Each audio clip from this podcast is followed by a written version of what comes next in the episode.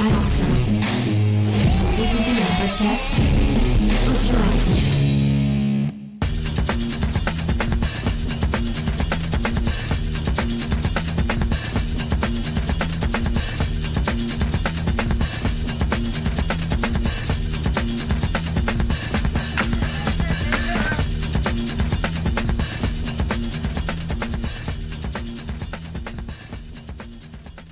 Salut à tous et bienvenue dans le podcast des réfracteurs, un podcast ciné-club, une fois de plus, le retour du ciné-club après quelques jours euh, de vacances, puisque c'est les vacances scolaires, donc euh, c'est un peu un rythme particulier pour nous, pour nous au pluriel, donc puisque j'ai avec moi Gré Pigeon. Bonjour Gré.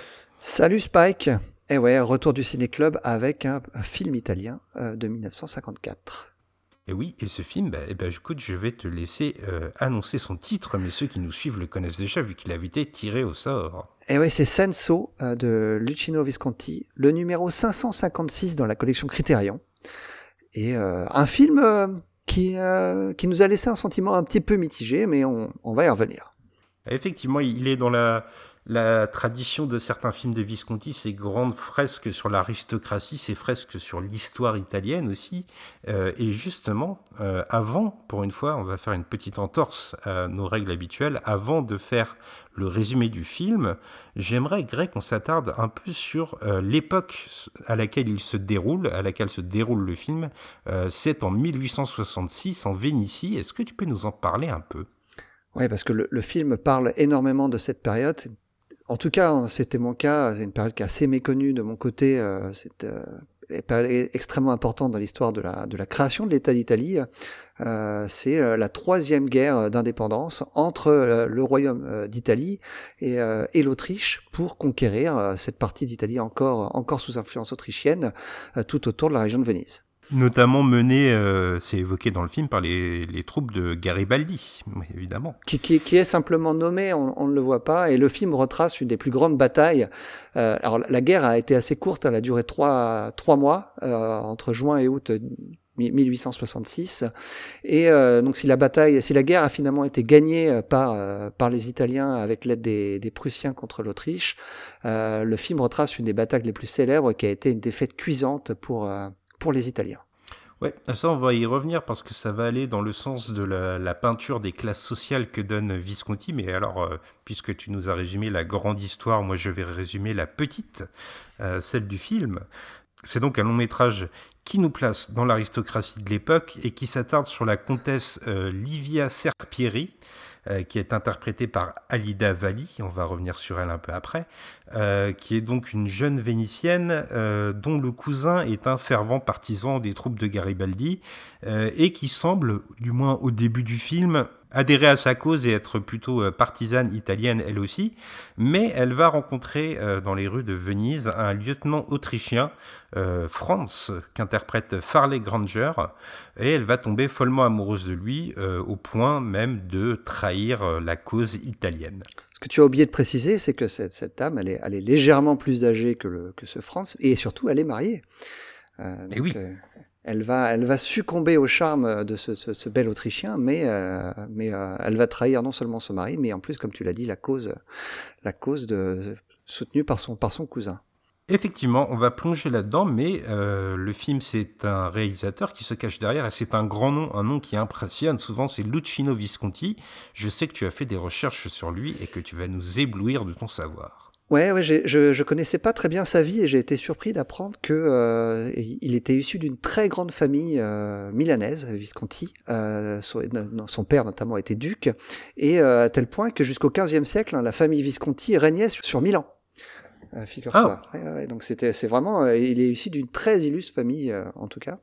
Et euh, lui, par contre, il va, il va un petit peu se euh, se, se démarquer de sa famille très aristocrate parce que euh, donc je passe sur sa jeunesse qui est, qui est une jeunesse vraiment euh, dans l'opulence hein, on- là on peut vraiment le dire. Il a sa famille avait même carrément une loge à la Scala C'est intéressant parce que dans le film, euh, Ah oui. il y a une scène qui se passe dans un opéra. euh, on peut penser qu'il y a une espèce de, de clin d'œil au destin. Ah il a il a vécu dans un dans un milieu dans un vi- dans un environnement très très riche euh, ils avaient une ils avaient une énorme maison près du lac de Côme ils avaient euh, également à Milan ils, ils avaient également un, un très grand j'allais dire une très grande maison, mais on est au-delà de la maison. En fait, la, mhm. la, la, vie de Visconti, on peut la, on peut la comparer à celle que, que vit la, duchesse dans le, dans le film Senso. Hein. C'est exactement mhm. la même chose. Euh, il est, il, il est, euh, il initie au monde des arts. Il est, c'est un, un, très bon musicien euh, et euh, et quand la guerre arrive, par contre, il va commencer à prendre à prendre conscience, à avoir une conscience politique qui va se qui, va naître.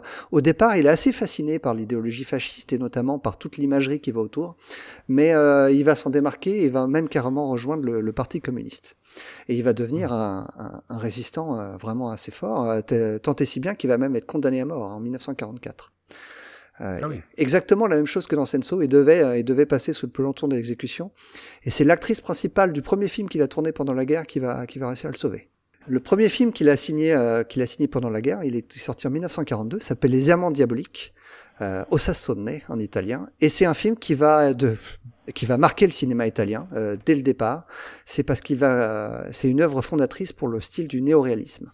Donc le néoréalisme, on en a déjà parlé à l'époque quand on a parlé de Dolce Vita. Donc la Dolce Vita se démarquait déjà du style néoréaliste, euh, mais le, donc le ce fameux style néoréalisme qui est né donc au début des années 40, qui va aller jusqu'à jusqu'aux années 60 hein, quasiment, c'est un style très euh, très épuré dans lequel les euh, dans lequel les, euh, euh, les, les, cinéastes dépeignaient la vie réelle que vivaient les Italiens et, non plus une, une, vision un petit peu un petit peu rêvée, fantasmée, comme c'est un peu le cas de Senso, qui est un film qui retourne plutôt justement vers un style plus euh, historico-romantique. Et d'ailleurs, il va avoir mmh. beaucoup de problèmes avec les critiques de l'époque qui, qui considéraient que Visconti trahissait la cause néo-réaliste. Suite, suite au grand succès des Amants Diaboliques, il va faire un film en langue sicilienne, La Terre tremble, qui va pas vraiment rencontrer son public, je crois qu'on peut le dire. Et c'est son troisième film, euh, Bellissima, en 1951, euh, avec la grande Anna Magnani, euh, qui va vraiment le remettre sur le, sur le devant de la scène et qui va lui permettre d'avoir un budget très conséquent pour tourner Senso en 1954, car c'est son premier film en couleur. Et comme je l'ai dit, donc un film vraiment très, très ambitieux sur le plan formel, qui, qui s'éloigne grandement du style néo-réaliste on reviendra peut-être un jour sur la carrière de Visconti si jamais le sort nous fait tirer un autre film euh, dans, la collection Criterion, parce que c'est pas ça qui manque. Hein. Il y en a cinq des films de Visconti dans, la collection Criterion, mais on peut, citer les plus grands films de sa carrière, les plus connus en tout cas, euh, qui suivront Senso, c'est-à-dire Rocco et ses frères et, et Le Guépard, notamment, ou Meurt à Venise. Très grande carrière, hein, Visconti effectivement, c'est un monument du 7e art.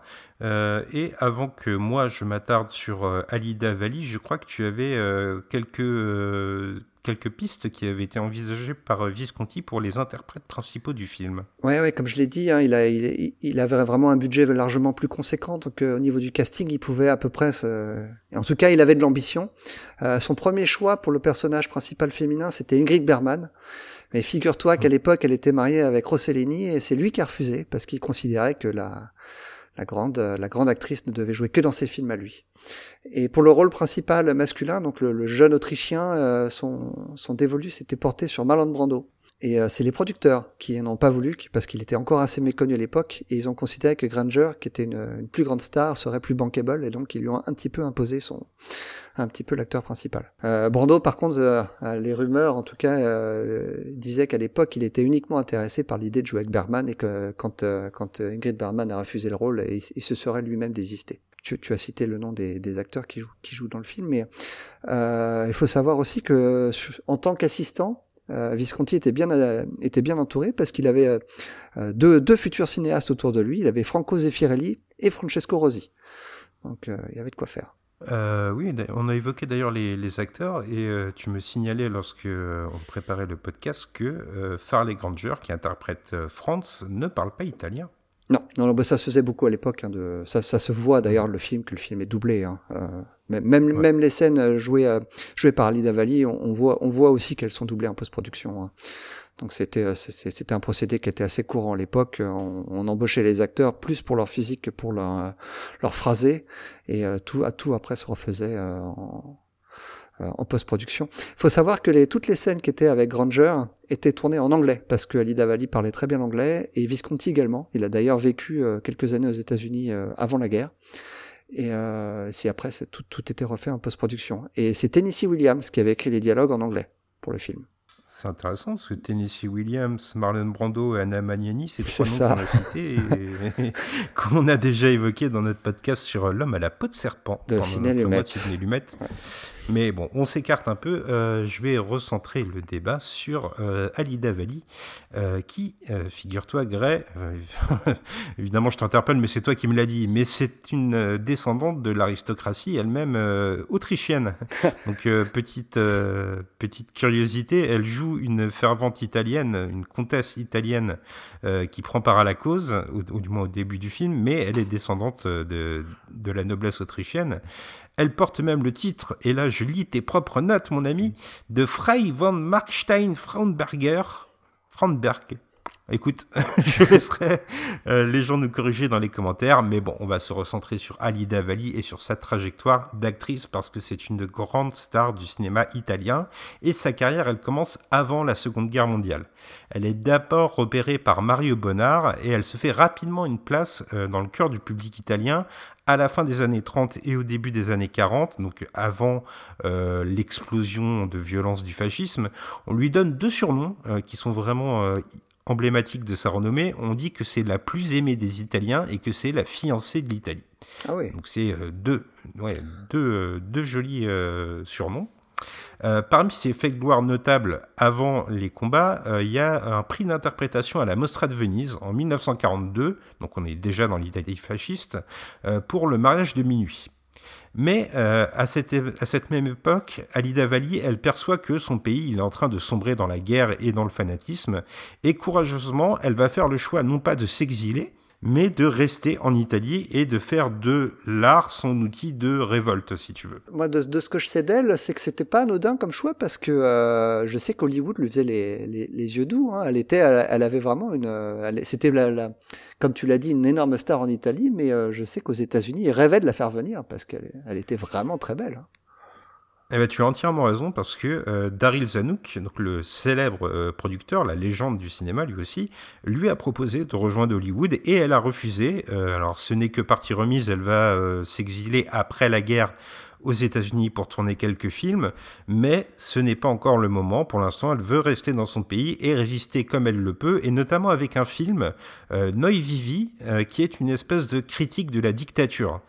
Euh, pour ce film, euh, les gens qui ont eu la chance de voir le film euh, vont la comparer notamment à Greta Garbo, mais le film va être interdit pendant cinq mois par le régime de Mussolini et Alida Valli va même devoir se réfugier chez des amis à elle dans le plus grand secret euh, pour éviter les représailles du pouvoir euh, fasciste. Bah, ça fait un point commun avec le, le, le premier film de Visconti, donc Les Amants Diaboliques, parce que à la, à la, à la première du film pendant la guerre, le fils de, de Mussolini était dans la salle et euh, il, est, parti outré de, ce qu'il avait vu, euh, déclarant que ce n'était pas l'Italie, il a fait interdire le film.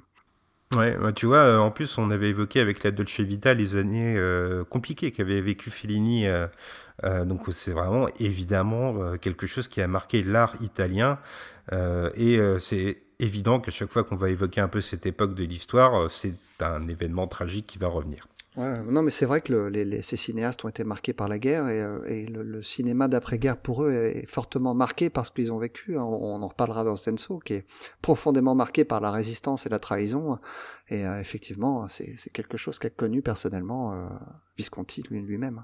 Effectivement. Alors, en ce qui concerne Ali Davali, pour continuer et surtout pour échapper euh, à l'obligation de faire des films de propagande pour le régime mussolinien, elle va se marier, puisque euh, devenant euh, mère de famille et épouse, elle n'est plus obligée de travailler. Elle va se marier avec le musicien de jazz Oscar De Mero. Euh, mais là, c'est encore un choix qui n'est pas du tout anodin, parce que Oscar De Mero, il est détesté par le pouvoir en place. Euh, c'est un artiste qui est très mal vu, parce que c'est un insoumis lui aussi. Mais euh, une fois que la guerre est finie, comme je vous l'avais promis, elle va euh, suivre son destin et rejoindre les États-Unis pour côtoyer quelques-uns des plus grands cinéastes de son temps. Euh, on pense notamment en 1947 à son travail commun avec Alfred Hitchcock pour le procès Paradine, Paradine, si vous préférez avec l'accent. Mais on se souvient surtout d'elle peut-être pour un autre film, un film de Carol Reed, c'est Le Troisième Homme Ah, avec Orson oui. Welles Ah super film. Un super film, un grand classique. Euh, par contre, euh, malheureusement, Ali Davali, euh, elle ne va pas vraiment s'épanouir dans le système hollywoodien et elle va choisir, même si elle a un certain succès aux États-Unis de revenir en Italie pour travailler avec les grands génies de l'époque et notamment avec le film qui nous intéresse aujourd'hui. C'est un des films qui marque son retour en 1954, c'est ce Senso de Visconti pour aller juste un tout petit peu plus loin, parce que véritablement, Alida Valli, c'est une légende du cinéma italien.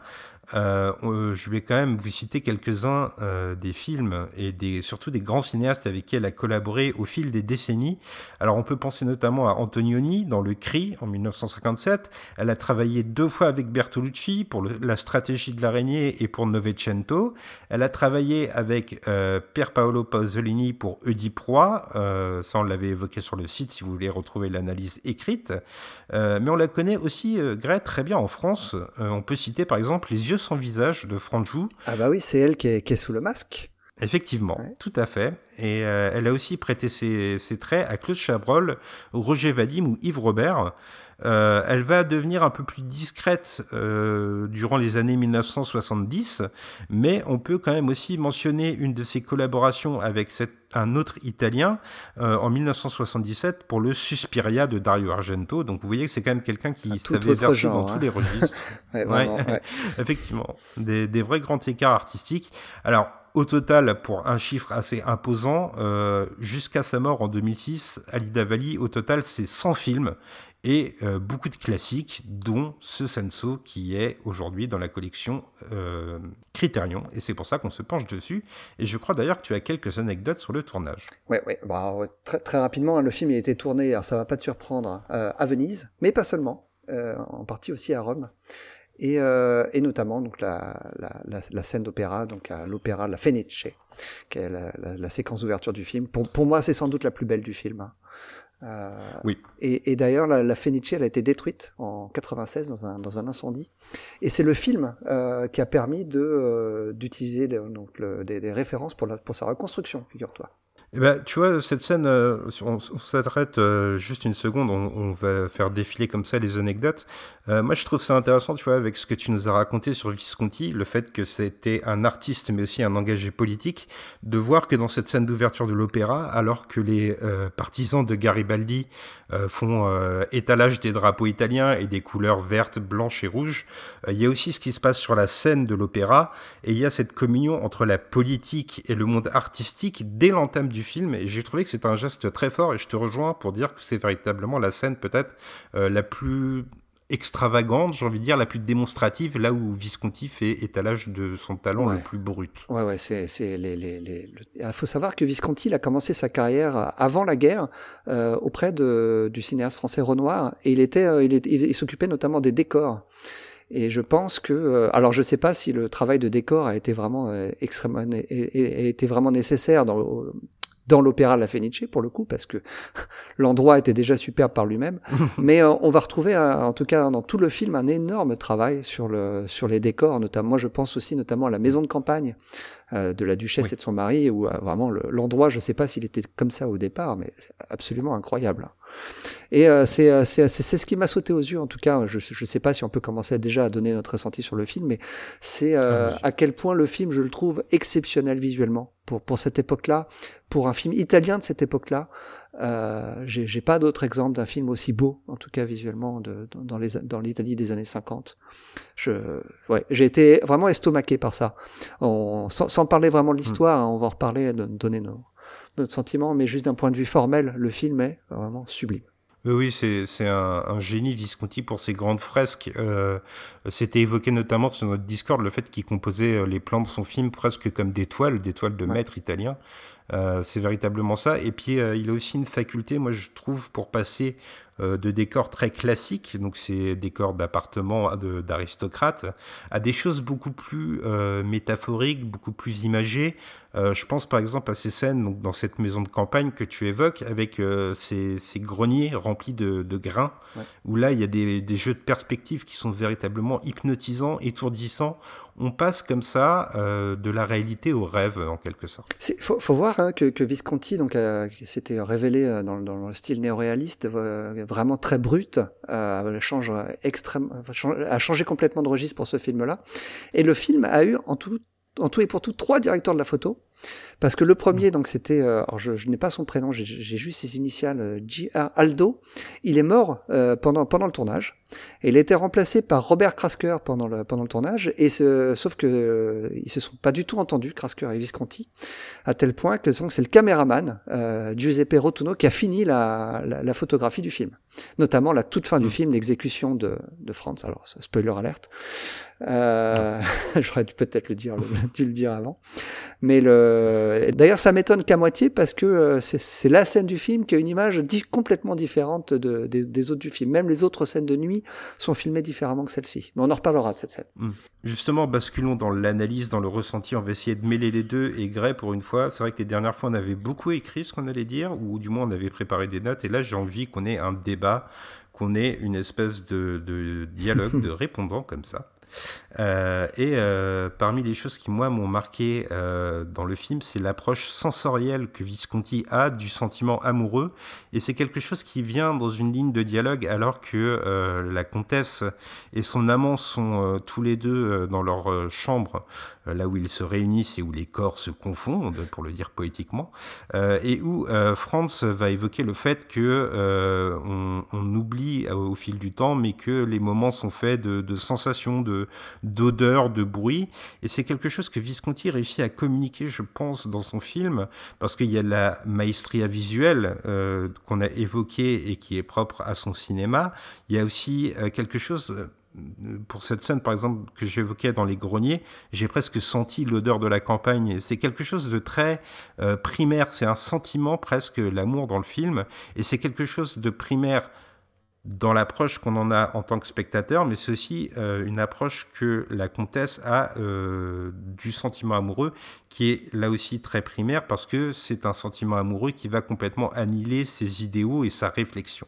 Je te, re- je te rejoins à presque, j'allais dire à, à moitié, parce que euh, euh, dans ces scènes-là, je, je suis, je suis d'accord avec toi. Par contre, je l'ai pas du tout ressenti dans d'autres scènes du film, notamment la grande scène de combat. En tout cas, ce qui est censé être la grande scène de combat du film, hein, celle qui, qui, qui montre la, la, la, la fameuse défaite dont je, dont je parle en introduction.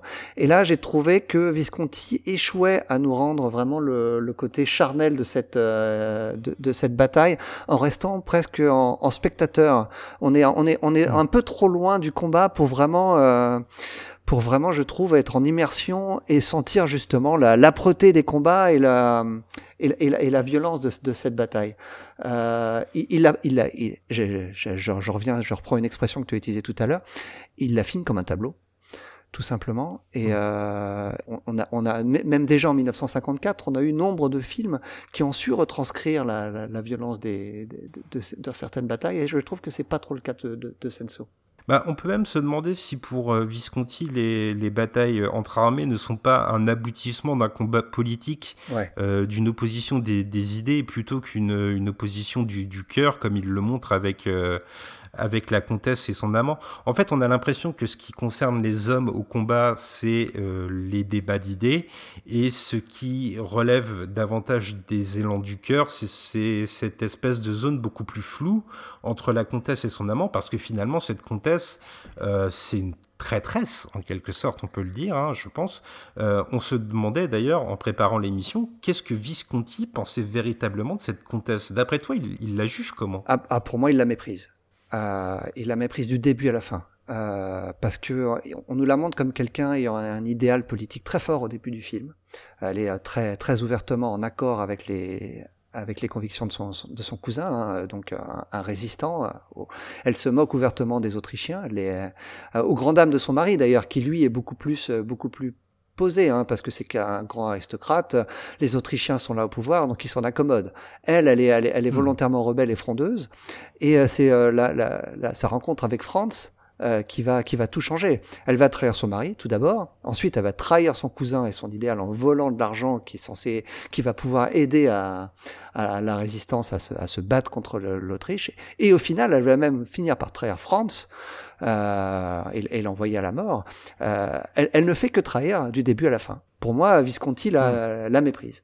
Oui, je pense que euh, dans ce qu'a voulu dépeindre Visconti, il n'y a pas de plus grande trahison que la personne qui fait passer son intérêt personnel avant l'intérêt commun. Et là, ça rejoint totalement ce que tu nous racontais sur Visconti lui-même.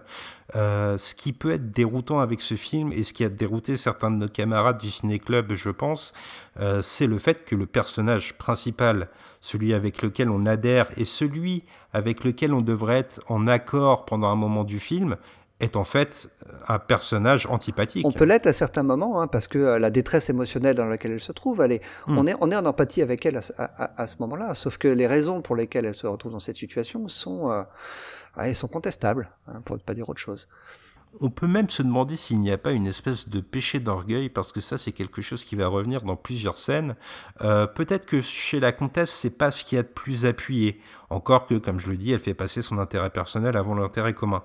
Mais en tout cas, chez Franz, euh, c'est omniprésent. Il y a cette scène euh, dans Venise où il se regarde dans un miroir et où il dit que c'est euh, la vision qu'il préfère dans la vie, celle quand il se voit dans un miroir ou celle quand il se voit dans les yeux d'une de ses conquêtes.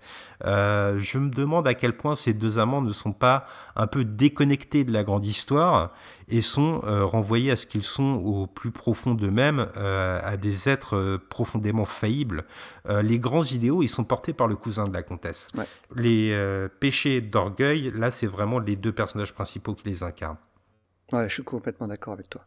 Et, et, et, et c'est étonnant hein, que, que Visconti mêle, mêle justement la, la, la grande histoire avec la petite, avec cette petite histoire qui est somme toute assez, assez banale et assez, assez minable. Euh, c'est ce qui fait que le film a un rythme assez particulier, je trouve aussi. Hein. Il est, il y a, on peut le dire, il y a un gros ventre mou euh, au- Oui. avec avec cette histoire d'amour qui, qui, qui s'éternise un petit peu trop longuement, avant de retourner justement vers la grande histoire et les enjeux beaucoup plus intéressants. Mais je pense que l'ambition de Visconti, c'était presque de faire euh, de la trajectoire de la comtesse une forme de supplice. Et euh, malheureusement, pour y parvenir, il tire en longueur. Et il y a véritablement, moi, c'est quelque chose que j'avais confié sur le Discord, là où on a nos débats du Ciné Club, venez nous rejoindre. Euh, c'est quelque chose que j'avais confié et que j'éprouve souvent devant le cinéma de Visconti.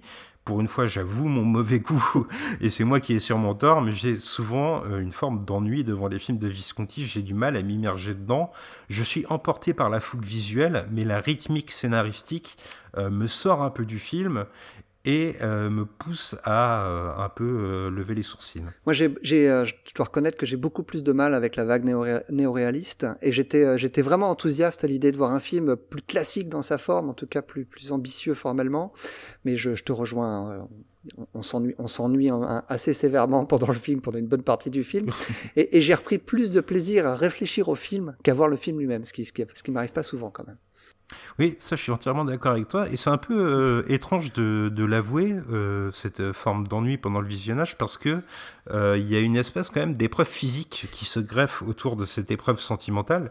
Euh, Visconti va mettre euh, des symboles de mort partout. Alors, à l'évidence, il y a les champs de bataille que tu as évoqués, mais en revoyant le film en avance rapide pour préparer le podcast, je me suis rappelé de cette scène, j'ai revu plutôt cette scène où il y a un- le cadavre d'un officier autrichien dans les canaux de Venise. Ouais.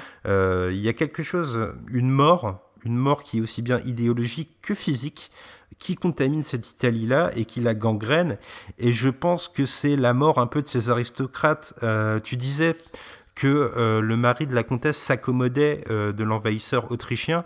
Euh, J'ai plutôt l'impression que c'est une girouette qui tourne avec le sens du vent, parce que dès Ouais. que ça va... Ouais, Il est amoureux, il est amoureux de son statut social, hein, il veut le garder à tout prix.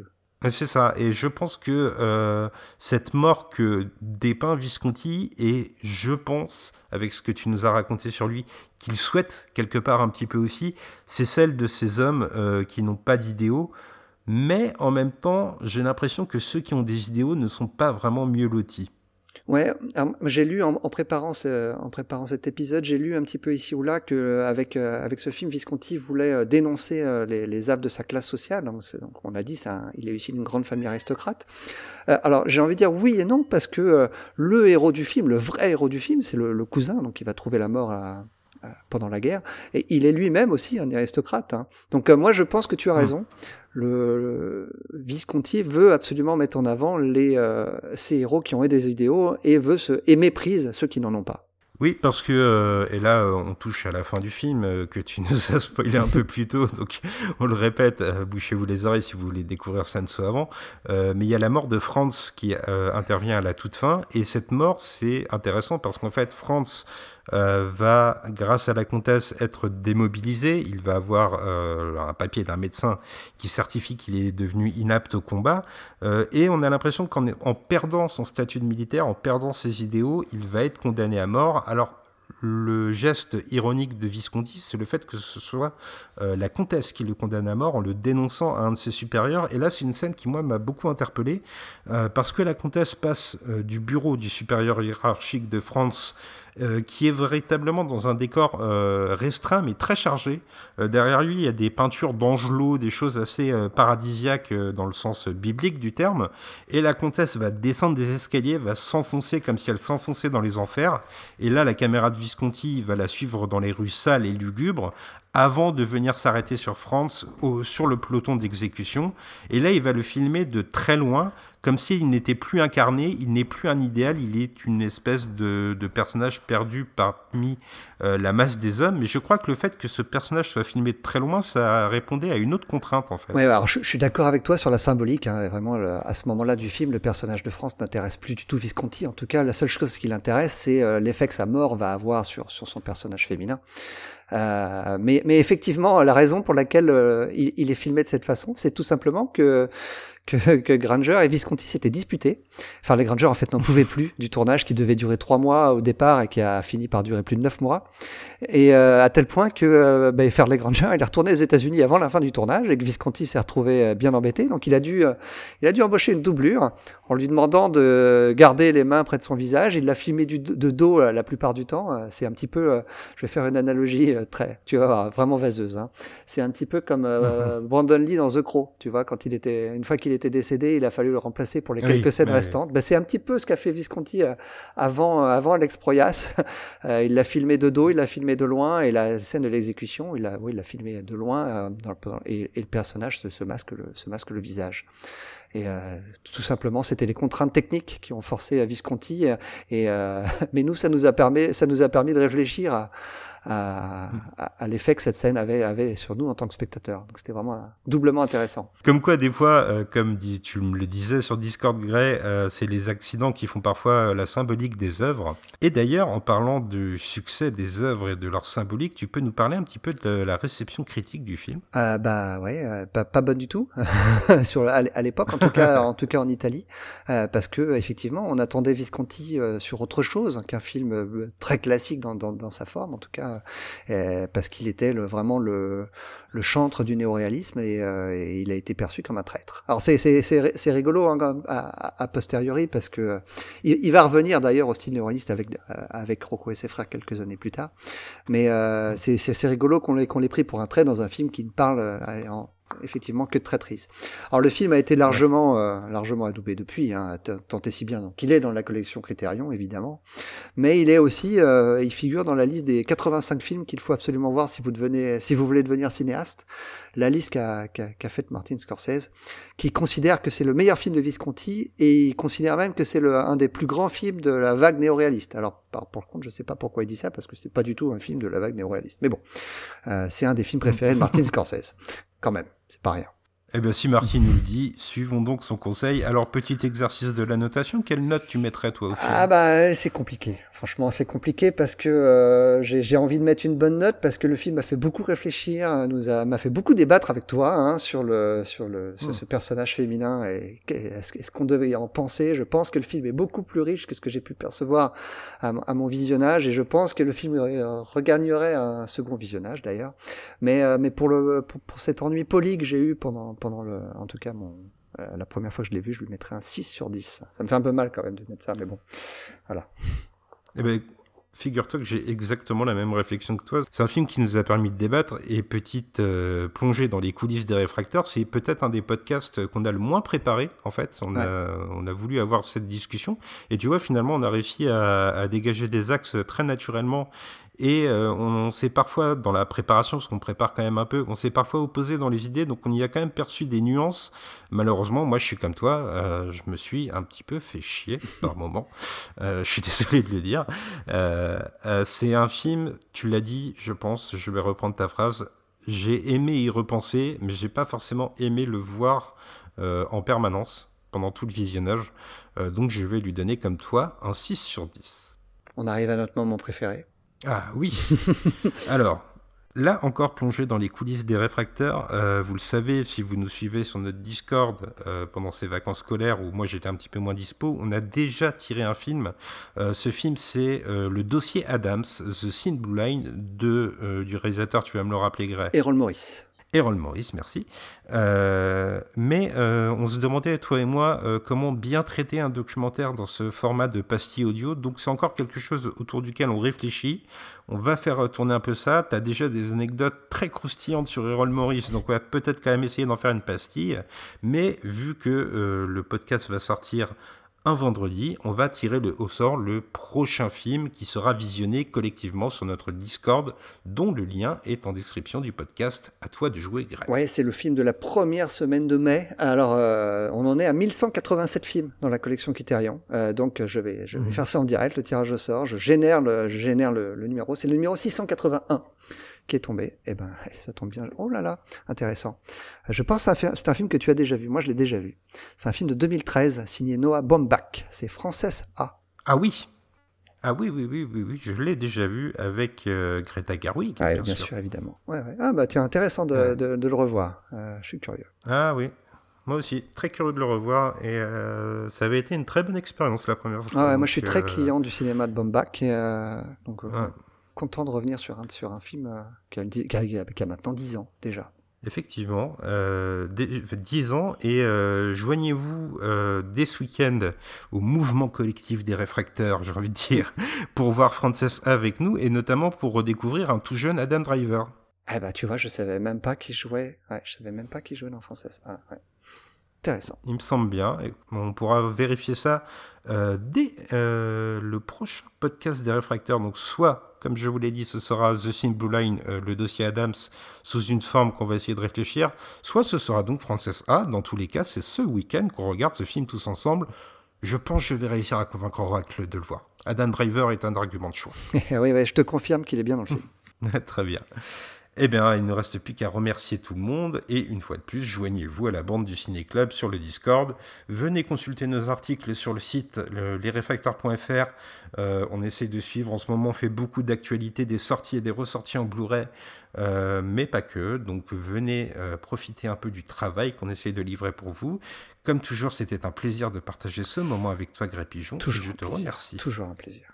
À bientôt. Salut